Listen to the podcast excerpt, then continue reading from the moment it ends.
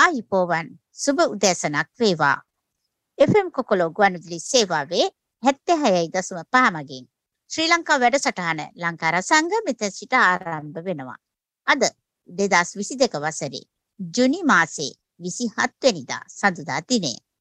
අද වැඩසටහන ඉදිරිපත් කරන්නේ මම සන්දයා. ජපානයේ ජීවත් වන ශ්‍රී ලාංකික ජනතාව වෙනුවෙන්ම සිංහල භාෂාවෙන් සතිපතා මේ වැඩසටහන ප්‍රචාරය වෙනවා. සෑම සතියකම සඳුදා දිනේ උදෑසන 5 සිට 6 දක්වා පැයක කාලයක් පුරා ලංකාවේ ගීත සහ වර්තමාන තොරතුරු ජපානයේ විස්තරත් මේ වැඩසටහනෙන් ඉදිරිපත් කරනවා. ඔබ වැඩසටහනට සවන් දීලා ඉල්ලීම් සහ පණිවිඩ තියෙනවා නම් FM කොකොලෝ හෝම් පේජ් එක මගින් අපට යොමු කරන්න. හෝම් පේජ් ඇඩ්‍රස් එක co.lo.jp ඒ වගේම ඉන්ටර්නෙට් රේඩියෝ සේවාවක් වන radiko.jp මගිනුත් වැඩසටහනට සවන් දෙන්න පුළුවන්.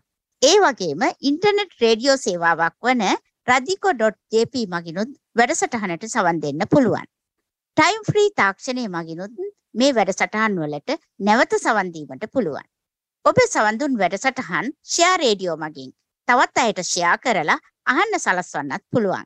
එහෙනම් රැඳී ඉන්න පැයක කාලයක් ලංකා රසාංග සමග අද ජුනි මාසේ 27 වෙනිදා සඳුදා දිනය. මුළු ලෝකයටම නොයෙක් කරදර බාධක රැගෙන ආපු මේ 2022 වසරත් අඩක් තව දින තුනකින් පමණ ගෙවි යනවා. ජූලි මාසයේ සිට ඊළඟ මාස 6 ආරම්භ වෙනවා. අපේ ශ්‍රී ලංකාවේ සිටින අයට ගොඩාක් කරදර බාධකවලට මුහුණ පාන්න වෙලා තියෙනවා. ජපානයේ ඉන්න අපිටත් කරදර බාධක නැතුවාම නෙවෙයි. ඒත් ලංකාවට වඩා නම් පොඩි සහනයක් තියෙනවා කියලා හිතන්න පුළුවන්. ජපානයේ තවමත් වැසි කාලය පවතිනවා. සාමාන්‍යයෙන් ජූලි මාසේ 19 වෙනිදා වගේ වන විට වැසි කාලය අවසන් වන බව සඳහන් කර තිබුණා. වැසි කාලය අවසන් වනවත් සමගම ග්‍රීස්ම ඍතුවේ රස්නේ කාලේ පටන් ගන්නවා. ඒ තමයි ජපානයේ ජීවත් වීමට අමාරුම කාලය කියලා මට හිතෙනවා. ජූලි මාසේ 7 වෙනිදා ජපානයේ විශේෂිත දිනයක් වෙනවා. තනාබත උත්සවය පැවැත්වෙනවා.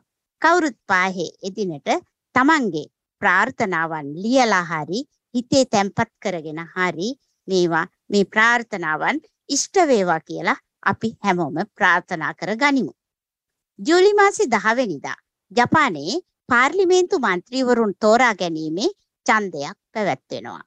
ඒ වගේම ජූලි මාසේ 18 වෙනිදා ජපානයේ මහජන නිවාඩු දිනයක් තියෙනවා. එදිනට සාගර දිනය යෙදී තිබෙනවා. ග්‍රීස්ම කාලේ මුලින්ම මුහුදේ නාන්න යන්න ලැබෙන දිනය නිසා ජපන් ජාතිකයින්ට බොහෝම ප්‍රීති දිනයක් වෙනවා. ඊළඟට ලංකාවෙත් ජූලි මාසේ නිවාඩු දින දෙකක් තියෙනවා. ජූලි මාසේ 10 වෙනිදාට හජ්ජි උත්සවය යෙදී තිබෙනවා.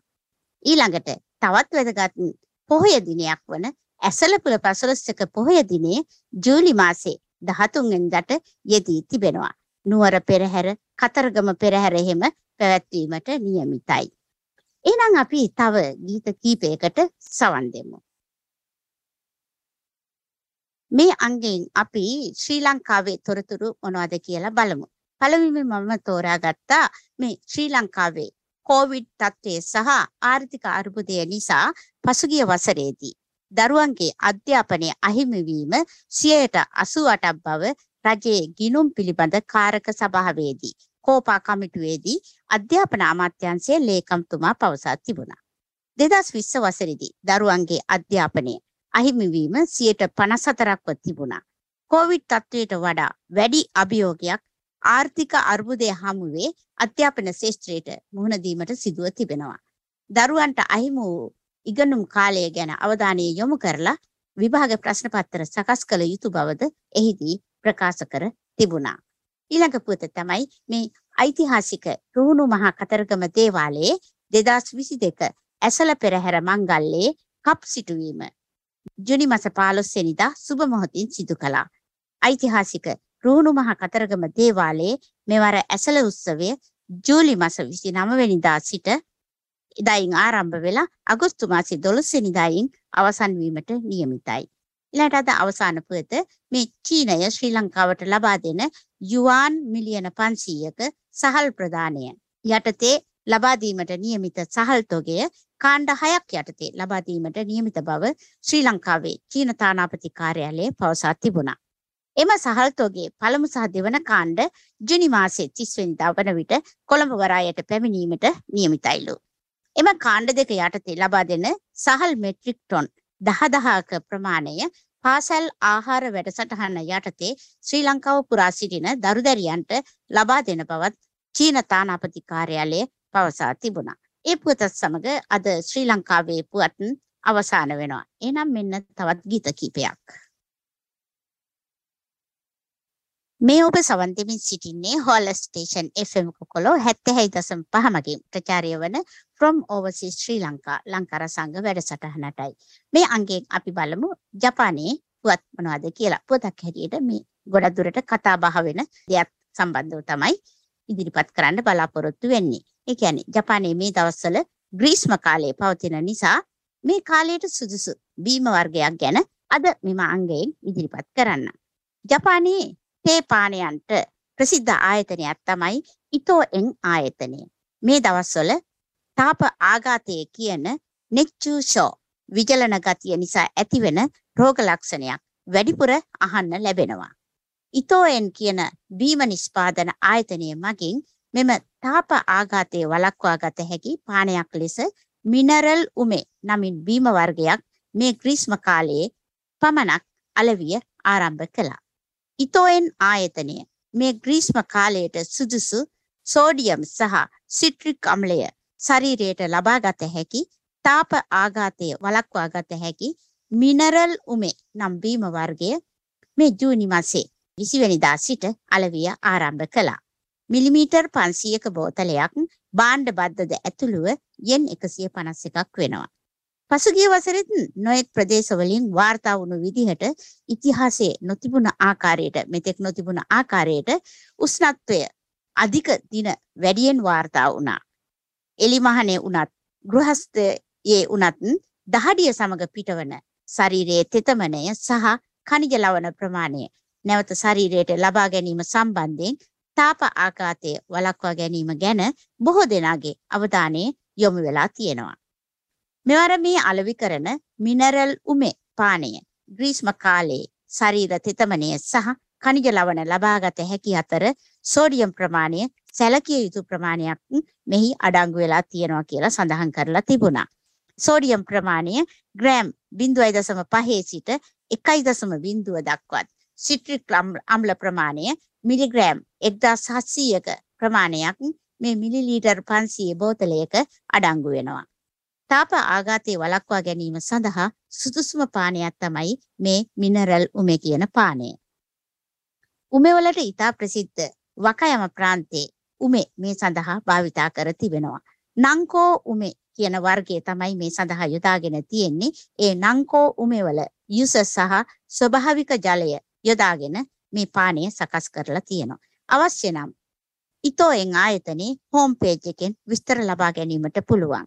ඒ හෝම් පේජ් ඇඩ්‍රස් එක තමයි www.itoen.co.jp www.itoen.co.jp මගින් තව විස්තර අවශ්‍ය නම් ලබා ගැනීමට පුළුවන්. එනම් මෙන්න තවත් ගීත කීපයක්. අද ලංකා රසංග වැඩසටහනේ අවසාන අංගයනොත් මම මේ ජපානයේ තොරතුරු ඉදිරිපත් කරන්න තෝරා ගත්තා. ඒ මුලින්ම මොකද්ද කියනවා නම් මේ ජපානයේ යෙන් මුදල් ඒකකය ඇමරිකානු ඩොලරයට සාපේක්ෂව සැලකිය යුතු ප්‍රමාණයකින් අවප්‍රමාණීය වී තිබෙනවා. ඒ වසර 20කට පසුයි. ජපානය තුල ඇමරිකානු ඩොලරයක මිල යෙන් 135යි සත 1.9ක් දක්වා ඉහළ ගොස් තිබුණා. දෙදස් දෙක වසරේදීත් මේ විදිහට ඩොලරයක මිල ජපන් යෙන් 135යි දශම දෙකයි බිඳුව දක්වා ඉහළ ගියා. ජපන් යෙන් කියන්නේ ගෝලීය වෙළඳාම් කටයුතු සඳහා භාවිතා කෙරෙන මුදල් ඒකක ලැයිස්තුවේ තුන්වැනි තැන හිමි කරගෙන සිටින මුදල් ඒකකයයි. මෙසේ යෙන් අවප්‍රමාණය වීමට මූලිකම හේතුව වන්නේ පොලි අනුපාත පුළුල් ලෙස වෙනස් වීම නිසා බව සඳහන් කර තිබුණා. ඊළඟට අනිත් පුවත තමයි මේ ජපානයේ පළමු වරට නේටෝ සමුළුවට. ජපානය නේටෝ සමුළුවකට සහභාගී වන පළමු අවස්ථාව මේ වෙනවා. ඒ වගේම නේටෝ සමුළුවකට සහභාගී වන පළමු ජපාන අග්‍රාමාත්‍යවරයාද වන්නේ අග්‍රාමාත්‍ය කිසිදා ෆුමියෝ මහතායි. නේටෝ හෙවත් උතුරු ඇට්ලන්ටික් ගිවිසුම් සංවිධානය. මේක යුද සංවිධානයක් වෙනවා. ඇමරිකාව, කැනඩාව ඇතුළු යුරෝපා බටහිර රටවල් එකතු වෙලා නේටෝ සංවිධානය පිහිටුවලා තියෙනවා.